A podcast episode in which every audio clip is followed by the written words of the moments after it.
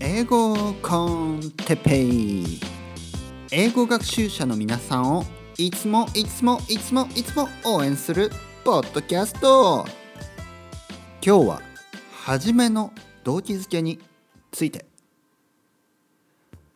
はい皆さんこんにちは。始まりました。日本語じゃない 英語コンテッペですね。えー、はじあの一番最初にですね説明させてもらったように僕はあの日本語コンテッペというねえー、世界中の日本語学習者、まあ、特に中級レベル以上の人ですねに向けたポッドキャストをしばらくやっているんですがそれと同じノリでですね英語コンテッペを始めましたんであのついついですねたまに混ざってしまいます。ね、というのもさついさっきもですね日本語コンテッペを取り終わったところで、えー、その流れでですね今のこの英語コンテッペを取ってるので。まあ、タイトルの音楽も同じですし最後の音楽も同じなのでちょっとね自分で混乱してしまいました。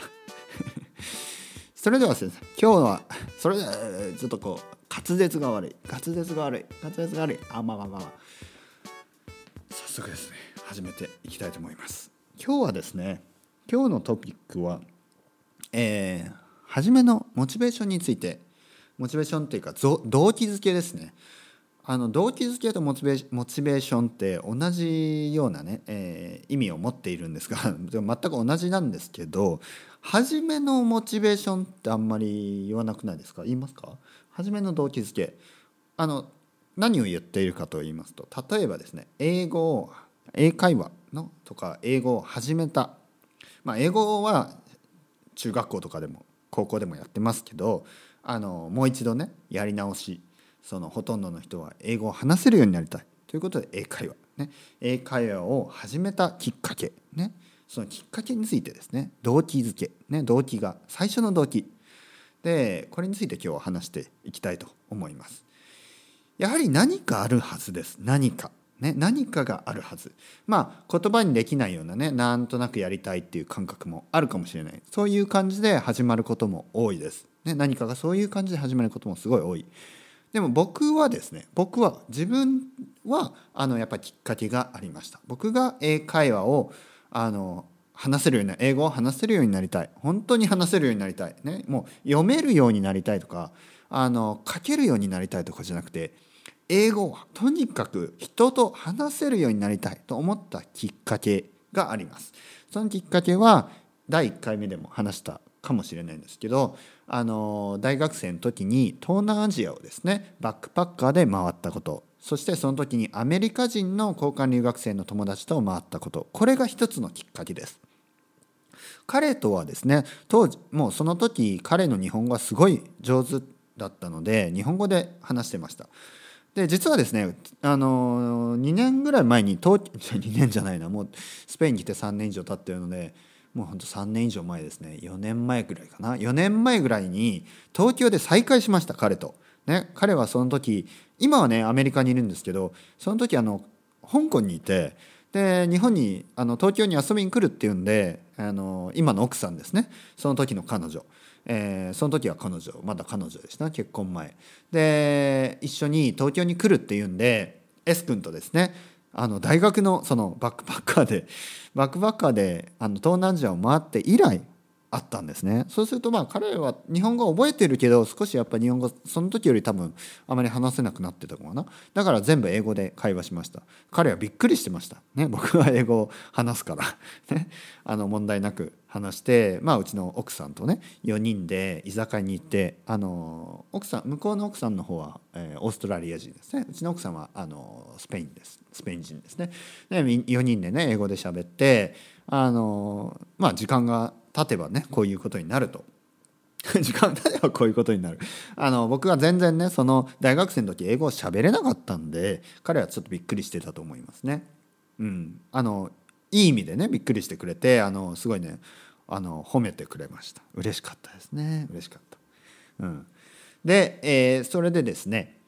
あの僕にとってはそれがきっかけ。その時アメリカ人の交換留学生と東南東南アジアを回って、えー、いろいろな国の人に会うんですね。もちろん現地の人にも会うけどいろいろいろいろな国のバックパッカーに会って彼はですねもちろん英語が母国語なのでコミュニケーションが取れる。でも僕はあの英語が全然まだまだ苦手であのしかもまあシャイっていうのもありましたけどね大学生だったんで、まあ、大学生シャイシャイかな？でもまあちょっとあの英語でね人と話すところがちょっと苦手だった。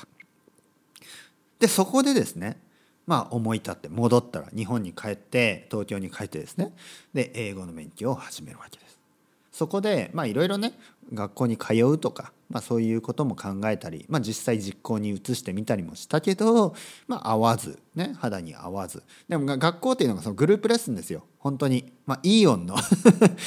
言ってみればイーオンのグループレッスンですよ。だからイオンが悪いって言ってるわけじゃなくてこれは自分に合う合わないですからね。僕には合わなかった。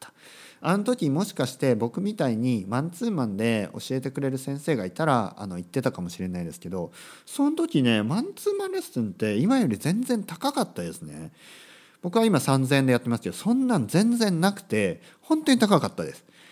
えー、もうほもうまずあとねネイティブの先生が妙に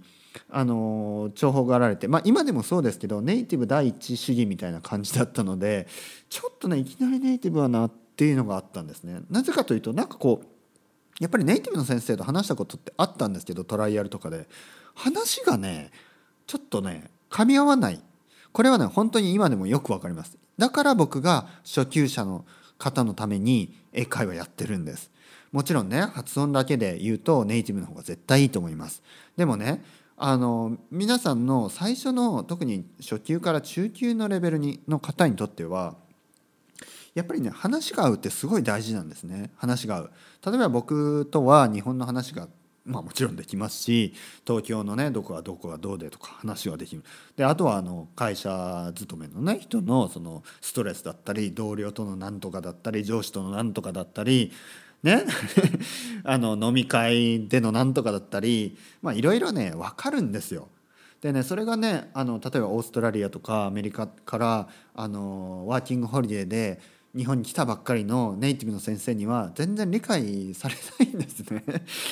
うん、だからそこでこう、うんね、先生もなんかそれこそテキサスの話をしたりね。シドニーの話をしたりね。まあ大都市ならまだしもあの、ね、生徒さんが全然知らないところの全然知らない見慣れないあの聞き慣れないカルチャーをねいろいろ話されてもお互いね話が噛み合わずにその、まあ、1時間弱が結構ね結構無謀なんですよ。これはねあの英語はできるできないじゃないあの何て言うかな やってみると分かると思います。でそういう人のために僕はあの始めたんですね。実際僕は東京で下北沢でやってた教室にもあのイギリス人ネイティブの先生とあとカナダ人ネイティブの先生そしてアメリカ人ネイティブの先生は実はすぐ帰ってしまったので少しの間間だけでしたがあのネイティブの先生がいたんですね。ででもですねネイティブの先生に行くのはちょっとみたいな人が思ったより多い思ったより多かったんで僕は教え始めたんです。はい、それが僕は教え始めたまでのきっかけ。僕もねネイティブの方がいいんじゃないのかってずっと思ってたんですねその時まで。ただ自分でやってみると。でそして自分にずっとずっと通い続けてくれるたくさんの生徒さんにあのと接してですねあ自分みたいな人にあの需要があるんだと。僕みたいなタイプの英会話の先生が結構ね必要とされてるんじゃないのか。と思ってね今でも頑張っている。ただ僕が他のあの英会話の先生あの日本人の先生と多分違うのはとはいえども僕はやっぱりね、えー、ネイティブの発音をたくさん聞いた方がいいってずっと自分の生徒さんに言い続けてるからです。ね、僕僕のことをね先生とあんまり思わないでほしいですねもちろん先生って呼んでくれるんですけど僕のことはどっちかというとあの皆さんより先に英語の勉強を始めた先輩。先輩っていうのが一番合ってます。本当に先輩っていう言葉がね一番合ってます。ただ単にね先に始めただけなんですよ。僕は剣道を子供の時からずっとやってたんですけどあの中学校までね。あ、高校ではやめややってないですでも中学3年生の時に僕はもちろんねあの中学3年生なんでなんか強いわけですよ中学2年生とか1年生よりは。ね、あとは小学生よりは強いわけですよ。でそれは体の違いあでも同級生でも同級生でも僕はその時すでに10年間剣道をやってたんで同級生でも僕よりあの経歴の短い人あの経歴？その剣道の歴のね短い人例えば剣道まだ2年目の人とかその人よりは全然強いんですね。それはただ単に僕は10年間剣道をやってきたから。僕は本当に運動神経ないし僕を知ってる人ならもう分かると思うんですけど 運動神経が全然ないしボールまっすぐ投げれないし走るのめっちゃ遅いしねそういう人なんですけど でも剣道だけはね10年やったんで10年10年後あの5歳から始めて15歳の時はあの県大会まで行けたんですよね。県大会でもベスト16とかベスト8じゃなかった16かなでもそんなんねあの僕の運動神経を知ってる人なら絶対無理と思うはずです。うん、なぜかというと僕の神経は本当に悪いから太ってはないです。ね、どちらかというと痩せてます。でもね筋肉がね多分あんまりないんですよ。特に足の筋肉もなんか全然関係ない話してますけどでも言いたいことはそれでもそんな人でも長くやったら剣道が強くなった同じように僕は英語をやっただけです英語をもうだからそのバックパッカーの旅から多分16年か17年経つんですけどずっと英語をやり続けてまあうちの奥さんと話したりもしますけど、まあ、常にね僕は毎日英語を話すあの生活をもう10年以上続けてるのででもでもですよでもずっとリスニングをしてるしいま、だにあのまあ、僕は勉強とは思ってないですけどもうあのニュースを聞き続けてたりねあのポッドキャストを聞いたりねずっとしてます。ね、もちろんスペイン語の勉強にね今忙しいけどでも英語のリスニングをおろそかにしたことはないしリーディングもするしずっとずっと勉強し続けてると。そしてこれからもやっていく。そだからこそ皆さんにでもですねこの時間をかけてずっとルーティンで勉強し続けるこの大事さだけを知ってほしいと思って、えー、教えてるんですね。教えてる。僕が教えてることはあの文法とかもちろんねもう文法は僕はプロですよ。英語文法のプロですよ。だって自分がずっと勉強したから。自分がずっと勉強したし同じ教科書を使って何人もに教えてきたんでもうねその Cambridge University Press のえっ、となんね Grammar in Use ですね。 Grammar in Use シリーズ。ブログの中でも吉祥寺 ELCT.com この、えー、ブログの中でも何度も何度も話してます。このテキストですね。 Grammar in Use シリーズ。これ多分全部で20冊ぐらいあるんですけどいろいろなレベルのいろいろなあの Vocabulary in Use もあればあの IT, IT 用の Vocabulary in Use とかね。エンジニアの用の Vocabulary in Use とかあの医療系のやつとか法律系のやつ。まあ細かく言えばもういくらでもあるんですけどフレーザルバーブから、え、イディオムとかねもう本当にいろいろあるんです。全部僕何回もやってますから。ね。全部何回もやってるんで文法とかボキャブラリーを教えるのはプロです。本当にプロです。多分ネイティブの先生よりある意味プロです、ね、ネイティブの先生で多分1年目2年目の人よりは僕はもう10年以上ね教え続けてるんでそれはプロ。うんそれはプロ。だけどだけど発音とかねやっぱりね僕も発音悪くないですよ。全然悪くない。でもねやっぱネイティブじゃないんですよ、うん、だからこれは使い分けた方がいいと思います。やっぱり初級の方中級の方まだあの自分のルーティンが築けてない方そういう人はあの僕と勉強することを本当にお勧めします。特に初級の方。で途中からもう上級者になったらあのはっきり言ってネイティブの先生をね愛登記とかそういうので探してやるのがいいと思います。まあ、ネイティブじゃなくてもあの、まあ、格安のねオンラインのあのフィリピン人講師とかねあのみ皆さんですねあの結構ねこれはねあの分からない人が結構差別をする人多いんですけど はっきり言ってあんまりね国籍は関係ないです。国籍は関係ない。本当にネイティブレベルもしくはネイティブ以上に英語がうまい、えー、フィリピン国籍の方たくさんいます。だからあんまりねそれは気にしなくていい。ただですねただこれ最初に言ったように話が合うかどうか。やっぱりイギリスにイギリスに留学したいとかイギリスに住みたいとかそういう人はやっぱりイギリス人と話した方が絶対いいです。それはその通り。あのアメリカに行くのが決まってる人はフィリピン人と話すよりもアメリカ人と話した方がやっぱりその言葉だけじゃなくてですね文化も学べるしそのいろいろなことを学べるんです。英語を通してですね。だから本当に目的とする国ね destination というかあのもあの目的地があるんだったらそこの国の人そこの地域の人ね、もしマンチェスターに行くんだったらマンチェスターの人リバプールに行くんだったらリバプールの人がロンドンの人よりもいいですそれぐらい局地的にですねあの出会うあの探した方がいい先生は。で italki とか、まあ、僕は italki で日本語を教えてますけど italki であればその先生が今どこにいる人かとかどこ出身の人かそういう場所まであの調べることができるのでスコットランドに行く人はもうスコットランドの先生を英語の先生を選んだ方がいいとそれぐらい言い切れます僕は。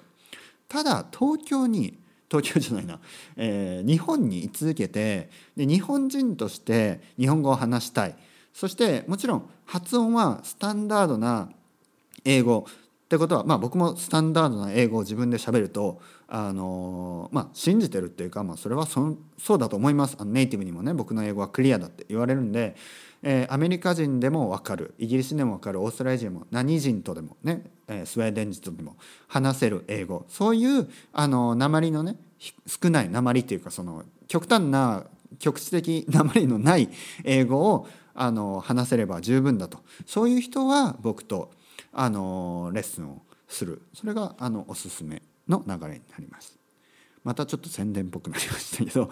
最後にですね少し大事な大事なですねモチベーションのそのきっかけねきっかけです。まずきっかけがないと僕みたいにスタートアップが切れなかったと思うんですね。僕も本当にその時東南アジアに行かなかったらアメリカ人の友達と東南アジアに行かなかったら勉強してない可能性がすごい高いです。本当に。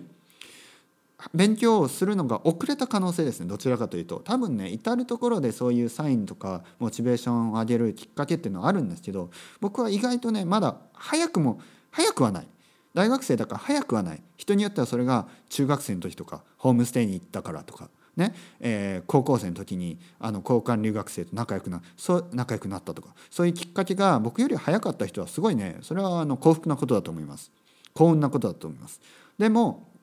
あの僕もしくは僕より遅く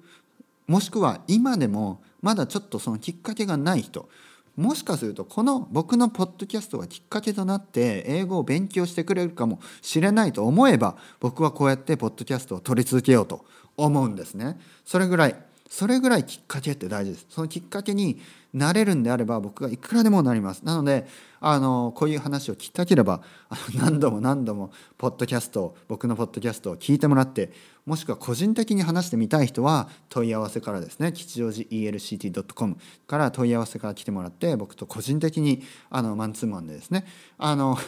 何でも話してください僕にはタブーがないし何聞いても大丈夫です。なので何でも話してもらってあのまたこれから頑張ろうというきっかけになってしてももしねその毎週毎週あの英語でね僕と話話をしたいということであれば本当にそれは大歓迎で嬉しい話ですね。オンラインでもうすでにやってますんで明日からできます。ね。明日から。もう今日でもいいですよ。今日でももし時間が空いてれば大丈夫ですから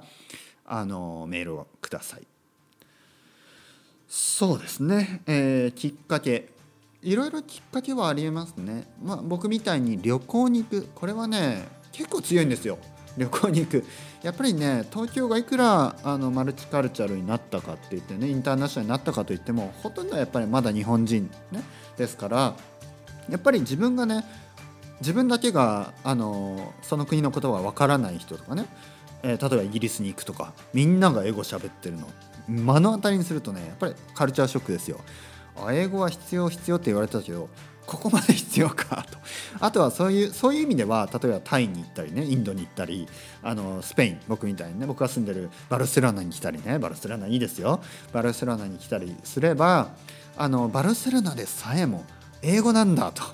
ね、なぜかというとあのバルセロナのねウェイターとかタクシードライバータクシーはちょっとあれかな。でもウェイターとかねお店の人とかって英語喋るんですよ。特に皆さんがね初めてあのバルセロナを来た時に訪れるような場所、ね、サクラダ・ファミリアの近くとかグエル公園の、ね、中とかあの受付の人とかね基本英語です。皆さんがスペイン語とかカタラ、えー、バルセロナはカタラカタルーニャ地方なんでカタラン語、ね、カタルーニャ語とかできるとか誰も思ってないんですね。だからあの英語で必ず話してくれるんです。でそこで気づくはずです。